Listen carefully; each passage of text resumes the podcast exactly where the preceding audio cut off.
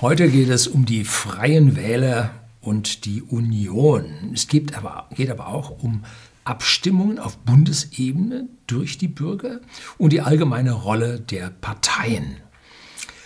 Und die Freien Wähler sind schon vergleichsweise alt von ihrer Konstituierung. Und zwar haben die sich 1965 haben die sich schon konstituiert als Bewegung und damals als kommunale Wähler Gemeinschaften.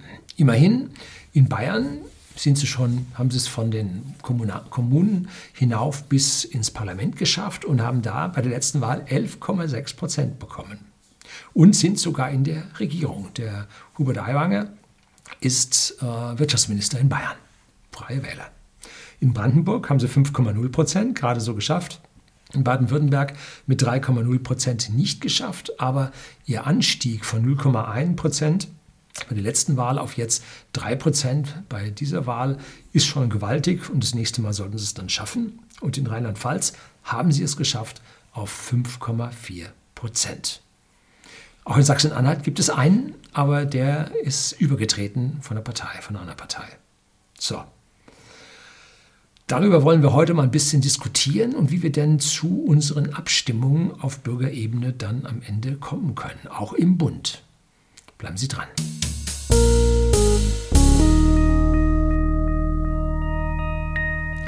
Guten Abend und herzlich willkommen im Unternehmerblog, kurz Unterblog genannt. Begleiten Sie mich auf meinem Lebensweg und lernen Sie die Geheimnisse der Gesellschaft und Wirtschaft kennen, die von Politik und Medien gerne verschwiegen werden. Und heute sind wir jetzt bei den freien Wählern. Und das könnte die neue bürgerliche Mitte in unserem Land werden. Ähm, wir haben diese bürgerliche Mitte bereits in den kommunalen Parlamenten drin. Und zwar gibt es dort Listen, auf denen man sich aufstellen lässt. Wir haben hier, ist das noch unser Landkreis? Ja, ich glaube schon, haben wir eine Gemeinde, die ist vergleichsweise klein und die hat sogar nur eine einzige Liste aufgestellt. Da sind alle Parteien drauf und alle Freien. Und da hat man sich dann in langwierigen Verhandlungen ähm, darauf geeinigt, in welcher Reihenfolge man auf diese Liste draufkommt. Und dann wurde auf dieser einen Liste wurde dann gewählt von allen Bürgern.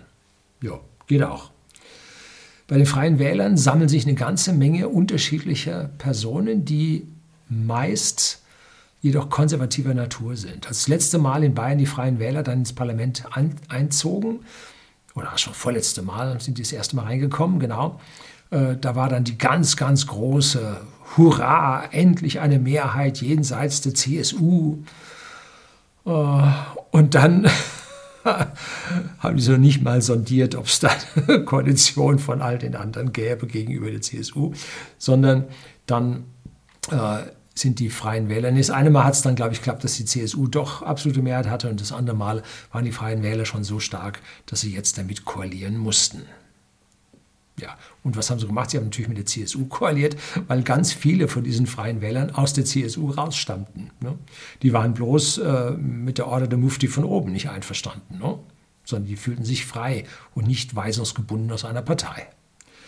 So, auch wir bei whisky.de, dem Versender hochwertigen Whiskys an privaten Endkunden in Deutschland und in Österreich, in Seeshaupt haben die freien Wähler, bei uns heißen es, glaube ich, parteifreie Bürger oder so ähnlich, bei uns im Gemeindeparlament mit drin. Und wir haben als stärksten Anteil die CSU mit fünf Gemeinderatsmitgliedern. Ich glaube, das waren früher mal mehr. Und die parteifreien Bürger auch mit fünf Mandaten, mit fünf Gemeinderäten. Und ich meine, die hätten auch schon mal mehr gehabt. Dann die Grünen mit vier.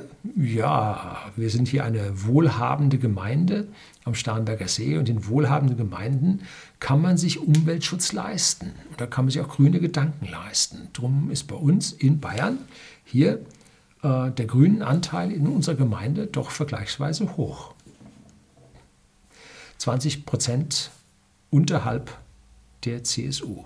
Vier, Stimm vier Gemeinderäte statt fünf. Ja, hoher Anteil. Ne?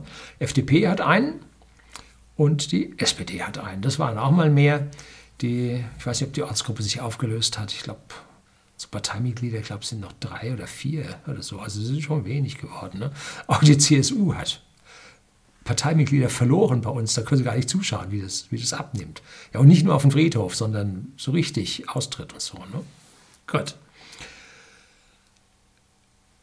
Pervers für die Freien Wähler ist es jetzt natürlich, dass sie für den Bund eine Partei gründen mussten. Sie haben einen Bundesverband für sich selber gegründet gehabt, aber sie müssen eine Partei haben, dass sie im Bund antreten müssen. Und diese Partei haben sie 2010 gegründet. Und so weit ist es also schon mit unserer Parteiendominanz in unserem Parlament geworden. Also hier parteifreie äh, Abgeordnete drin zu haben, ist keine einfache Geschichte. Ne? Geht also faktisch nicht. Ne? Nur wenn man irgendwann einer austritt aus der Partei oder aus der Fraktion oder sonst woher, dann hat man mal einen drin, aber bei der nächsten Wahl gibt es den nicht mehr, weil der nicht mehr auf die Liste kommt und nicht mehr gewählt wird. Und wenn er sich alleine aufstellen lässt, schafft das auch nicht.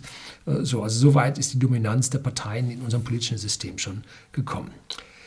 Wir alle wissen ja, dass es in der CDU einen ganz massiven Linksrutsch gegeben hat. Und daran ist Frau Merkel nicht ganz unschuldig, beziehungsweise sie war vermutlich die treibende Kraft dahinter. Und sie hat einen Mitarbeiterzirkel, einen inneren Kreis, wo diejenigen, die sich jetzt ein bisschen anders fühlten, äh, wie soll ich das sagen, ja, die wurden dann dort ausgeschlossen. Manche sagen dann ausgebissen, aber das hat so eine gewisse Nähe äh, zur Stutenbissigkeit. Das will ich jetzt so nicht stehen lassen. Das ist gender nicht gerecht. Ne? Also das ist nicht. Aber da wurde oder es wird immer in den Parteien, wenn es neue Parteiführung gibt, von der alten Parteiführung äh, ganz schön ja, bereinigt. Ne? Wie wenn der oberste Sowjet frisch gewählt wurde, dann kamen Leute weg. Zwar nicht ganz so drastisch bei uns, aber die politische Bedeutung lässt dann doch deutlich nach, wenn die Seilschaften sich dann umgruppieren. Die CDU oder sagen wir die Union ist heute eigentlich die SPD, wie wir sie aus den 70er und 80er Jahren her kannten. Und vielen Unionisten gibt es das? Unionisten? Habe ich aber anders her den Namen. Also von Unionswählern äh, und Unionsparteimitgliedern ist die Union selber äh, fremd geworden, weil sie nicht mehr für das steht, was sie selber innerlich empfinden. Deshalb gab es bei uns in Seeshaupt äh, ja auch die Parteiaustritte dann. Ne? Und deshalb wird jetzt innerhalb der Union die sogenannte Werteunion, die gibt es nicht in der CSU, glaube ich, die gibt es nur in der CDU, äh, stärker. Und sie wird dann intern als Rechts- und als Krebsgeschwür beschimpft. Hm. Äh, bekannte Vertreter der Werteunion aus meiner Sicht ist der ehemalige Chef des Verfassungsschutzes, Dr. Maaßen. Und ich meine, Professor Otte, über den ich letztlich hier ein Buch die Krise hält sich nicht an Regeln besprochen habe, gebe ich Ihnen unten in der Beschreibung einen Link drauf. Ähm, die gehören aus meiner Sicht zur Werteunion. Der Dr. Maaßen äh, bekennt sich da frei zu. Ob Professor Otte dabei ist, weiß ich nicht, aber das, was er sagt, erscheint mir dann doch sehr werteunionsnah. Auf jeden Fall gehören sie zum konservativen Flügel der Union. Und ich kann mich da mit einigen Aussagen davon anfreunden. Allerdings muss ich sagen, natürlich nicht mit allen. Äh, dazu bin ich zu sehr Globalist und habe mit unserer Nation und so relativ wenig am Hut. Wie ich immer sage, der Straßenhändler in Vietnam ist mir näher als der Gewerkschaftler bei BMW ne? oder Volkswagen, noch schlimmer. Ja. Ähm, ich hatte mal in einem Video über die Wahl des neuen Parteivorsitzenden der CDU ist jetzt mal, ich glaube, zwei Monate oder anderthalb Monate her. Ja, zwei Monate her, war Ende Januar, 20. Januar meine ich. Äh, darüber gesprochen, dass es eine ziemlich große Schnittmenge zwischen CDU, CSU, FDP und dem wirtschaftlichen Teil der AfD gäbe. Klar, in der AfD eine ganze Menge ehemalige CDU-Mitglieder, die sind da ausgetreten sind in die AfD eingetreten. Da gibt es also eine äh, ziemlich große Schnittmenge. Und ein Journalist hat darüber mal philosophiert, ob sich nicht um den Herrn Friedrich Merz, der äh, von dem inneren Parteizirkel hier auf Distanz gehalten wird, von der Parteibasis, aber wohl, wenn man die Abstimmergebnisse sich anschaut, äh, gemocht wird, äh, dass sich um den Herrn Merz sich eine neue Gruppierung bilden könnte, die aus Werteunion, aus FDP und den wirtschaftlichen Teilen der AfD bestehen würde. Hm. War wohl nur die Idee eines Abtrünnigen, hat man nie wieder was davon gehört. Aber es gibt eine Menge Wähler, jetzt nicht Parteimitglieder, sondern Wähler. Denn es gibt viele Parteimitglieder, die sagen irgendwann, nö, jetzt äh, schlagen wir mal zurück. Jetzt wählen wir mal unsere Partei nicht. Früher war das dann so, geben Sie Ihre Zweitstimme der FDP, damit wir gemeinsam regieren können. Das war so die Zweitstimmenkampagne, da war das sogar von oben gewollt, weil die Mehrheit der CDU ziemlich gut und deutlich war. Aber äh, heute gibt es abtrünnige Parteimitglieder, die sagen jetzt, obwohl ich in der Partei drin bin, kann ich hier die Führung der Partei nicht wählen, weil das ist nicht mehr meine Partei. Die würden dann ihr Kreuzchen auch woanders machen und es gibt aber diese andere Partei nicht. Ne? Wo sollen sie ihre Kreuzchen machen? Ne? Interessant ist der Wiederanstieg der FDP bei 9 bis 10 Prozent. Ähm, aber wie ich schon bei dem letzten Video über die ersten Wahlvorhersagen ähm, gesprochen habe, gebe ich Ihnen hier den Link drauf. Äh, die Kleinparteien haben massive Schwankungen in den Umfrageergebnissen und massive Glättungseinflüsse äh, von ja, den äh, Umfragefirmen. So. Sie haben 1000 Befragungen, typischerweise in so einer Umfrage. 5% wären 50 Stimmen. Und jetzt müssen diese Stimmen noch repräsentativ gemacht werden, also gewichtet werden nach dem entsprechenden Alter und Familienstand und, und, und Beschäftigungsverhältnis. So irgendwie muss man die ja so auf die Reihe kriegen, dass es repräsentativ ist. Und wenn man dann von diesen 50, die FDP wählen, einen oder zwei von den Jugendlichen hat, also Erstwählern, dann ist das Ergebnis an dieser Stelle sehr schwierig, um es mal vorsichtig zu sagen. Also da würde ich mich jetzt an der Stelle nicht unbedingt drauf verlassen. Ähm, ich kann mir, um das jetzt mal ein bisschen weiter zu treiben, die freien Wähler bei 5% im Bund vorstellen. Sie werden wohl, wenn ich das richtig verstanden habe, im Herbst antreten, haben ihre Partei ja deswegen gegründet. Und wo werden die ihre Stimmen hernehmen? Nun vor allem von der Union. Ne, von denen, die der Union nicht mehr die Stimmen geben können, weil sie mit dem, was die Union macht, halt nicht mehr einverstanden sind. Die freien Wähler sind aus meiner Sicht konservativer als diese ganzen internationalen Sozialisten, die wir heute bei den ganzen etablierten Parteien im Bund sehen. Also wir haben es hier tatsächlich mit einem konservativen, äh, lokalen, bürgerverwurzelten Gemeinschaft zu tun. Ähm, die werden also vor allem Wähler von der Union, FDP und AfD abziehen. Genau die, die dieser eine Journalist um den Herrn Merz gruppiert hätte. Genau da dürfen sie holen. Aber sie dürften auch bei den Grünen ein Stück weit wildern, weil die Freien Wähler durchaus äh, Umweltschutzgedanken für ihre Kommune haben, wo bei uns die Freien Wähler durchaus immer mitstimmen. Und je höher das Wahlergebnis der Freien Wähler über die 5%-Klausel hinausgeht, ähm, wird es für eine Zwei-Parteien-Koalition immer schwieriger für die etablierten Parteien. Umso mehr wird es zu einer Drei-Parteien-Koalition hingehen. Ja, und dann andersrum, wenn sie es halt nicht schaffen, wenn sie unter 5% im Bund bleiben, dann wird es doch wohl zu einer Zweierkoalition dann reichen. Was würde ich mir denn jetzt von den Freien Wählern wünschen, dass ich mir da ein Kreuzchen machen traue? Ist durchaus eine Alternative für mich. Ne? Sie sollten aus meiner persönlichen Sicht den Bürger darüber informieren, Webseite sehr dynamisch, über was für Gesetze, Abstimmungen anstehen. Erste Lesung, zweite Lesung, dritte Lesung und und und. Und dann dürfen die Bürger auf der Webseite der Freien Wähler ihr Kreuzchen machen, ihre Abstimmung vornehmen, eine Befragung machen und Natürlich ist es bei uns so, dass die, Partei, äh, die Abgeordneten nur ihrem Gewissen verantwortlich sind. Aber ein ordentlicher Abgeordneter der Freien Wähler würde sagen, ich habe mich von meinen Wählern wählen lassen und ich bin für eine sehr starke Bürgernähe und deshalb werde ich in meinem Abstimmungsverhalten auf diese Bürger hören. Das wäre also jetzt eine Volksabstimmung hintenrum, auf einem kleinen Dienstweg. Ne? Und natürlich würden sich jetzt von linken und rechten Aktivisten jede Menge sich auf diese Webseite stürzen und die Wahlen versuchen zu beeinflussen, die dort stattfinden. Dem könnte man gegenübertreten, indem man nur zahlenden Parteimitgliedern diese Abstimmung, Bürgerabstimmung halt erlauben würde. Ne?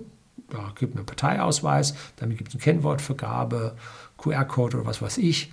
Und damit können Sie dann entsprechend äh, abstimmen. Und das würde dann dazu führen, wenn nun sich die anderen reindrängen, um hier eine Abstimmung über die äh, Abgeordneten der Freien Wähler zu ermöglichen, würden sie die finanzielle Ausstattung der Freien Wähler erhöhen, weil sie ja ihren Parteibeitrag zahlen müssten.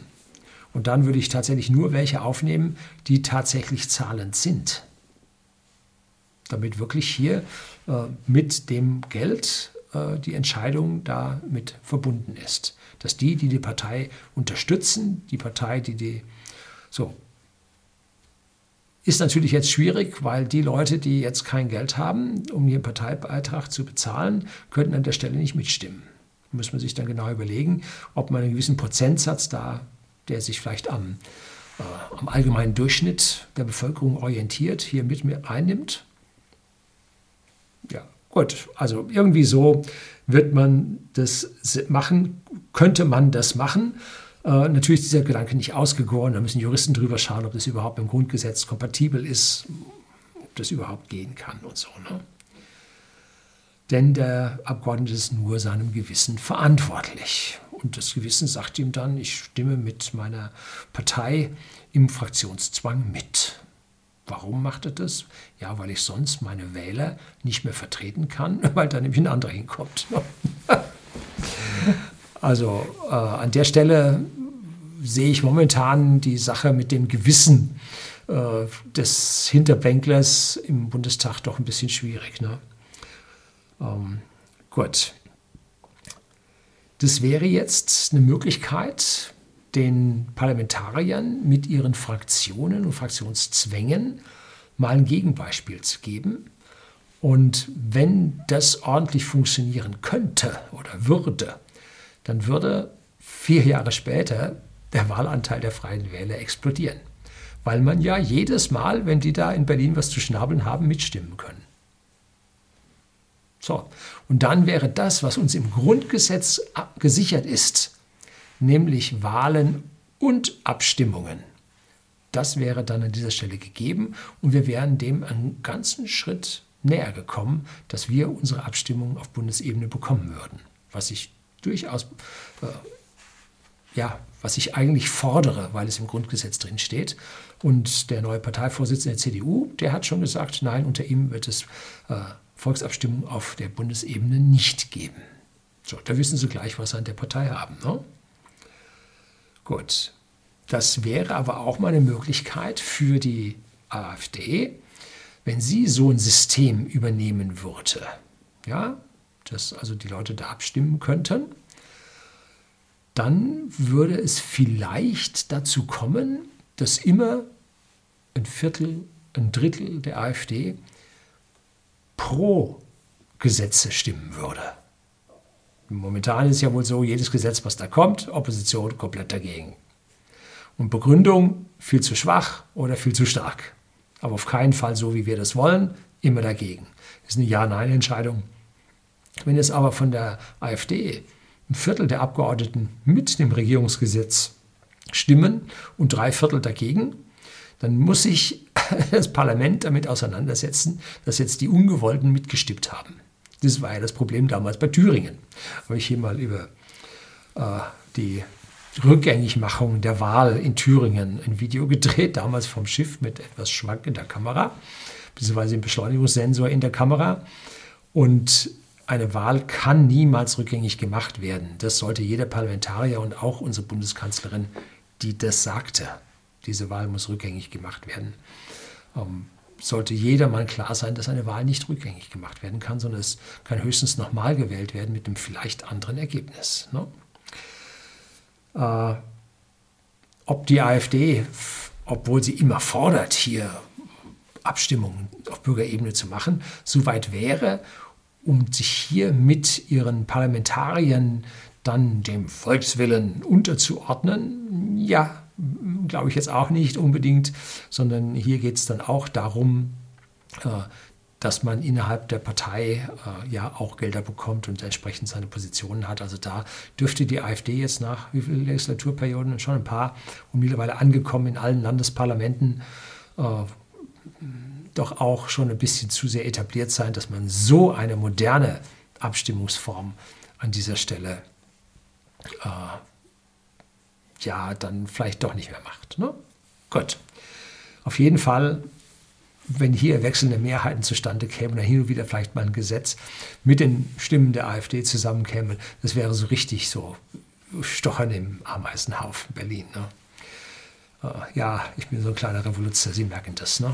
Tja, so, das war mal so ein Gedanke, der natürlich völlig abstrus ist, der nie so kommen wird, den ich mir aber wünschen würde, nichtsdestotrotz. Und denken Sie mal darüber nach. Herzlichen Dank fürs Zuschauen.